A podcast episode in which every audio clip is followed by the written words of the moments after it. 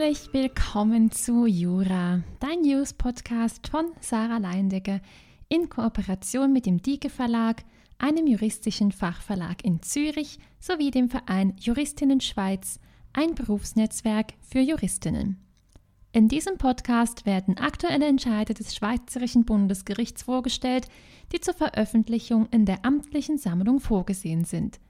Daneben widmet sich der Podcast bei Bedarf wichtigen Gesetzesreformen und Initiativen sowie aktuellen politischen Debatten. Im Anschluss an den ersten Teil gibt es ein Interview mit einer Expertin oder einem Experten zu einem spezifischen Thema.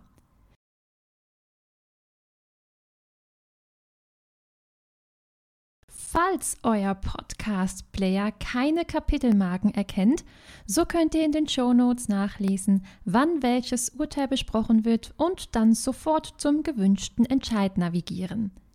Um die Materie hörergerecht aufzubereiten, werden Gesetzesartikel und exakte Daten nur dort angegeben, wo diese unbedingt notwendig sind. In der heutigen Folge decken wir die Entscheide ab, die im Zeitraum vom 17. August bis zum 28. August auf der Liste der Neuheiten des Bundesgerichts zur Veröffentlichung in der amtlichen Sammlung vorgesehen wurden. Aufgrund der nach wie vor doch sehr großen Ferienabsenzen wird das Interview zu dieser Episode ebenfalls nachträglich hochgeladen. Ich möchte euch bei der Gelegenheit auch gleich darüber informieren, dass ich für den Podcast und die Interviews etwas Neues und noch Spannenderes vorgesehen habe. Was genau, das verrate ich euch noch nicht. Ihr dürft also sehr gespannt sein. Starten wir nun mit den Entscheidungen. Den Anfang macht 4a 209 aus 2021 vom 19. Juli 2021 der ersten zivilrechtlichen Abteilung Gegenstand der Entscheidung bildet der Austritt aus einer GmbH.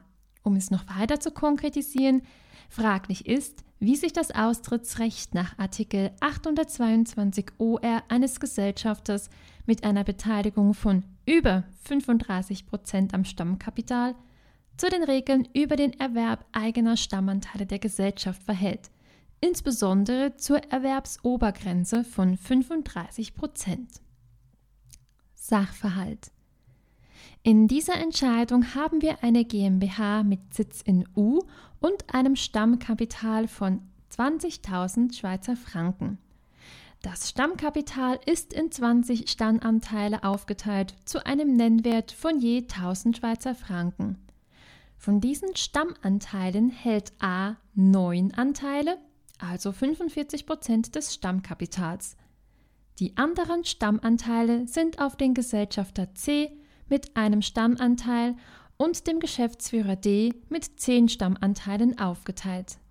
A, welcher über neun Stammanteile verfügt, reichte 2020 beim zuständigen Bezirksgericht eine Austrittsklage ein mit dem Begehren, zum wirklichen Wert seiner Beteiligungen austreten zu dürfen. Das Bezirksgericht wies die Klage ab. Erwägungen. Ein kurzer Hinweis vorab. Der angefochtene Entscheid erreicht zwar nicht die nötige Streitwertgrenze von 30.000 Schweizer Franken gemäß Artikel 74 Absatz 1 Litera B BGG, ist dafür eine Rechtsfrage von grundsätzlicher Bedeutung und folglich zulässig. Die Regeln zum Austritt aus einer GmbH wurden im Rahmen der Revision des GmbH-Rechts neu geregelt. Das revidierte Recht zur GmbH regelt allerdings nicht ausdrücklich, wie mit den Stammanteilen des austretenden Gesellschafters umzugehen ist. Aus Artikel 825a Absatz 1 OR ergeben sich aber drei Möglichkeiten. Erstens die Herabsetzung des Stammkapitals, zweitens die Veräußerung der Stammanteile und drittens die Übertragung der Anteile auf Mitgesellschafter. Weiter kann ein Gesellschafter aus einem wichtigen Grund beim Gericht auf Bewilligung des Austritts klagen und hat einen Anspruch auf Abfindung. Erwirbt nun die Gesellschaft mit dem Austritt des Gesellschafters eigene Stammanteile, dürfen die Stammanteile den gesamten Nennwert von 35 Prozent des Stammkapitals nicht übersteigen. Zur Erinnerung, im vorliegenden Fall hält A 45 Prozent des Stammkapitals. Das Bundesgericht macht deutlich, dass vorliegend eine Herabsetzung des Stammkapitals nicht in Frage komme, da dies bereits das Minimum von 20.000 Schweizer Franken betrage. Für eine Veräußerung gäbe es auch keine genügenden Anhaltspunkte. Zu klären sei, ob die Gesellschaft angesichts der Obergrenze von 35 Prozent die Stammanteile erhält. Hierfür sei Artikel 783 OR maßgeblich. Die Festsetzung der 35%-Marke sei das Resultat von Abwägungen zwischen dem Wunsch, den Gesellschafterwechsel möglichst flexibel zu halten und den Austritt von Gesellschaftern mit hohen Beteiligungsquoten zu ermöglichen. Zusätzlich soll auch dem Kapital- und Gläubigerschutz Rechnung getragen werden. So seien zuvor Obergrenzen von 20 bis 50 Prozent diskutiert worden. Mit dem Austritt entfallen die Stammanteile an die Gesellschaft und damit unter den Tatbestand des Erwerbs eigener Stammanteile. Der Gesetzgeber hat sich mit Wissen um die Schwierigkeit des Austritts von Gesellschaftern bewusst für einen Plafond von 35 Prozent eigener Stammanteile am Stammkapital entschieden. Umgekehrt sah sich der Gesetzgeber aber nicht gewillt, im darüber hinausgehenden Betrag ein Halten eigener Stammanteile durch die Gesellschaft zu gewähren. Das wiederum würde dazu führen, dass Gesellschafter mit mehr als 35 Prozent eigener Stammanteile nicht mehr aus der Gesellschaft austreten könnten, wenn das Kapital nicht entsprechend herabgesetzt werden kann oder die Stammanteile verkauft werden können. Der Gesellschafter könnte beispielsweise beim Gericht gegen die Gesellschaft auf Auflösung der Gesellschaft aus wichtigem Grund klagen. Das Bundesgericht beantwortet daher die Frage wie folgt. Würde das Ausscheiden eines Gesellschafters aus einer GmbH dazu führen, dass die Gesellschaft eigene Stammanteile im Nennwert von über 35 Prozent des Stammkapitals zielte, ist der Austritt nicht zu bewilligen. Dieser Satz stellt zugleich auch die Zusammenfassung des Entscheids dar. Der nächste Entscheidung ist 5a 816 aus 2019 vom 25. Juni 2021 und der zweiten zivilrechtlichen Abteilung. Gegenstand der Entscheidung ist der Kindesunterhalt. Sachverhalt A und B sind die gemeinsamen Kinder von D und C welche nicht miteinander verheiratet waren und bereits in Trennung leben. Die Kinder leben seit dem Trennungszeitpunkt bei der Kindsmutter, wobei für B die gemeinsame elterliche Sorge von Gesetzes wegen vorlag. A und B reichten beim zuständigen Kreisgericht Unterhaltsklage ein, nachdem sie sich bereits im Rahmen eines vorsorglichen Maßnahmeverfahrens bezüglich Unterhalt auf die für die Dauer des Verfahrens zu leistenden Kinderunterhaltsbeiträge geeinigt hatten. Der zuständige Richter räumte die gemeinsame elterliche Sorge für A ein, genehmigte die Betreuungsregel und verpflichtete C zur Leistung von Kindesunterhalt. Darüber hinaus stellte er die Einkommensverhältnisse von C fest. C beantragte die unter anderem teilweise Aufhebung der Unterhaltsbeiträge sowie vollumfänglich die Feststellung der Einkommensverhältnisse. A und B verlangen die Aufhebung der Betreuungsregelung und eventualiter andere Unterhaltsbeiträge.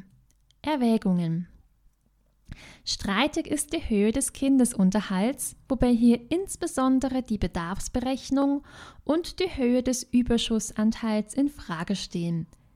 Das Bundesgericht widmet sich zunächst der Bedarfsberechnung. Hier seien insbesondere die angerechneten Hobbykosten gemäß Beschwerdeführer zu tief angesetzt worden und das Kantonsgericht habe in ihrem Barbedarf den Steueranteil nicht ausgeschieden. Die Beschwerdeführer machen hier monatliche Kosten von 200 Franken pro Kind für Schwimmkurs, Schlittschuhfahren, Skifahren, Reiten, Ballett und für A einen Schwimmkurs, Schlittschuhlaufen, Skifahren, Dinosauriermuseum und Technorama für B geltend. Das Kantonsgericht habe diese nicht anerkannt mit der Begründung, dass so viele Hobbys nicht in den familienrechtlichen Grundbedarf gehörten.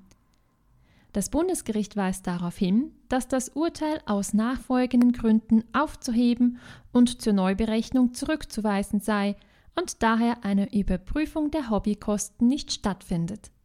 Die Berechnung des Kindesunterhaltsbeitrags der Hobbykosten sei nicht in den Barbedarf der Kinder aufzunehmen. Dieser sei über den Überschussanteil zu finanzieren. Sodann geht das Bundesgericht auf den Steueranteil ein und führt Folgendes aus. Gestatten es die finanziellen Verhältnisse bei der Unterhaltsberechnung über das betreibungsrechtliche Existenzminimum hinauszugehen, ist im Rahmen des familienrechtlichen Existenzminimums des Kindes ein Steueranteil einzusetzen. Steuerschuldner sei der Empfängerelternteil. Würde bei diesem die Hinzurechnung der Kindesunterhaltsbeiträge zu höheren Steuern führen, wäre es nicht gerechtfertigt, ihn die Steuerlast alleine tragen zu lassen. Jedoch könne der auf den Kindesunterhaltsbeitrag entfallende Steueranteil auch nicht dem Barbedarf angerechnet werden. Das Kind sollte unterm Strich nicht weniger erhalten, als es zur Deckung des Bedarfs benötigt. Allerdings ist nach der allseitigen Deckung des betreibungsrechtlichen Existenzminimums ein Steueranteil im Barbedarf des Kindes zu berücksichtigen. Vorliegend würden die zugesprochenen Unterhaltsbeiträge das betreibungsrechtliche Existenzminimum übersteigen und es ist zu prüfen, wie der im Barbedarf zu berücksichtigende Steueranteil zu ermitteln ist. Zu beachten ist hierbei, dass der Empfängerelternteil spezielle Kinderabzüge tätigen kann und auch die meisten Kantone für alleinerziehende Eltern einen tieferen Steuertarif kennen. Es stehe daher nicht von vornherein fest, dass überhaupt ein Mehr an Steuern anfällt. Sodann diskutiert das Bundesgericht verschiedene Methoden, um die Ermittlung eines Steuerbedarfs im Bedarf des Kindes festzustellen. Hierbei kommt das Bundesgericht zu dem Schluss, dass nicht allen Aspekten Rechnung getragen werden könne. Nicht nur die durch die Unterhaltsbeiträge erhöhten Einkünfte oder Abzüge, sondern auch die dadurch entstehenden Auswirkungen auf die Progression seien zu berücksichtigen. Ebenso zu beachten sei die Progression auf Seiten des Empfängerelternteils betreffend Tarifermäßigung und Kinderabzüge. Die dem Kind zuzurechnenden und vom Empfängerelternteil zu versteuernden Einkünfte seien in das Verhältnis zu dem vom Empfängerelternteil insgesamt zu versteuernden Einkünften zu setzen – der daraus ermittelte Anteil an der gesamten Steuerschuld des Empfängerelternteils ist dann im Bedarf des Kindes zu berücksichtigen. Das Bundesgericht kommt daher insgesamt zu dem Ergebnis, dass die Beschwerde gut zu heißen ist. Zusammenfassung die dem Kind zuzurechnenden und vom Empfängerelternteil zu versteuernden Einkünfte sind in das Verhältnis zu den vom Empfängerelternteil insgesamt zu versteuernden Einkünfte zu setzen. Der daraus ermittelte Anteil an der gesamten Steuerschuld des Empfängerelternteils ist dann im Bedarf des Kindes zu berücksichtigen. Machen also die dem Kind zuzurechnenden Einkünfte beispielsweise 20 Prozent des steuerlich relevanten Haushaltseinkommen aus, ist derselbe Anteil an der gesamten Steuerschuld des Empfängerelternteils im Bedarf des Kindes und folglich lediglich der Differenzbetrag im Bedarf des Empfängerelternteils einzusetzen. Kommen wir zum letzten Entscheid für heute der zweiten zivilrechtlichen Abteilung 5a 701 aus 2020 vom 23. Juli 2021. Gegenstand der Beschwerde ist die Nichtbekanntgabe der Betreibung an Dritte. Sachverhalt das Betreibungsamt stellte auf Begehren des Steueramtes dem A einen Zahlungsbefehl für Forderungen zu. Forderungsgründe waren Staats- und Gemeindesteuern sowie der Steuerbetrag gemäß Schlussrechnung. Gegen den Zahlungsbefehl erhob A Rechtsvorschlag. Das Steueramt gewährte A auf dessen Gesuch hin eine Tilgung in drei Raten bis Ende März. Im Juni sandte das Steueramt dem Betreibungsamt eine Zahlungsmeldung. Im Mai ging aber beim Betreibungsamt ein Gesuch von A um Nichtbekanntgabe der Betreibung an Dritten ein, welche im Juni abgewiesen wurde. Dagegen erhob A Beschwerde. Erwägungen Kern der Entscheidung ist der seit 1. Januar 2019 geltende Artikel 8a Absatz 3 Litera D SchKG. Danach kann der betriebene Schuldner mittels Antrag an das Betreibungsamt verhindern, dass ein Eintrag im Betreibungsregisterauszug sichtbar wird. Die Aufsichtsbehörde vertritt die Auffassung, dass die Zahlung der Forderung nach Einleitung der Betreibung die Kenntnisgabe der Betreibung nicht verhindern kann.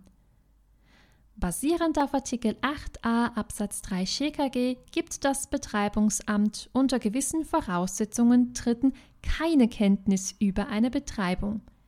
Das ist beispielsweise dann der Fall, wenn der Schuldner nach Ablauf von drei Monaten seit Zustellung des Zahlungsbefehls ein entsprechendes Gesuch gestellt hat vorausgesetzt, dass der Gläubiger nach Ablauf einer vom Betreibungsamt eingesetzten Frist von 20 Tagen den Nachweis erbringt, dass er rechtzeitig ein Verfahren zur Beseitigung des Rechtsvorschlags eingeleitet hat.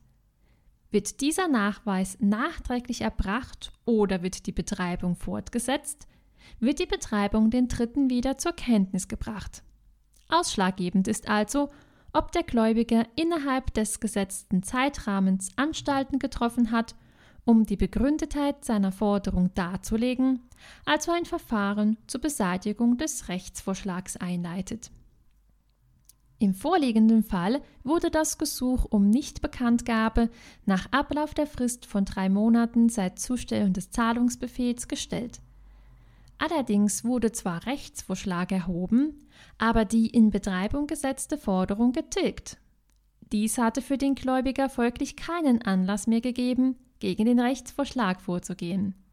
Fraglich sei also, welche Folge die Tilgung der Forderung nach Zustellung des Zahlungsbefehls für die Nichtbekanntgabe hat.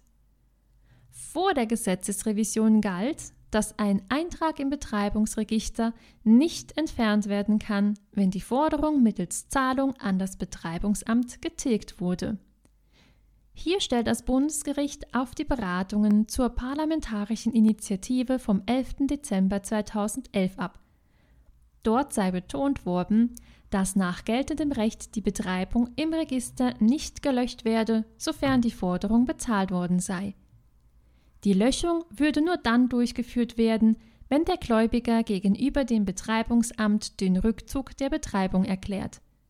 Es könne nicht sein, dass der Schuldner in den Genuss des neuen Verfahrens komme, wenn er nach Zustellung des Zahlungsbefehls die Forderung begleiche.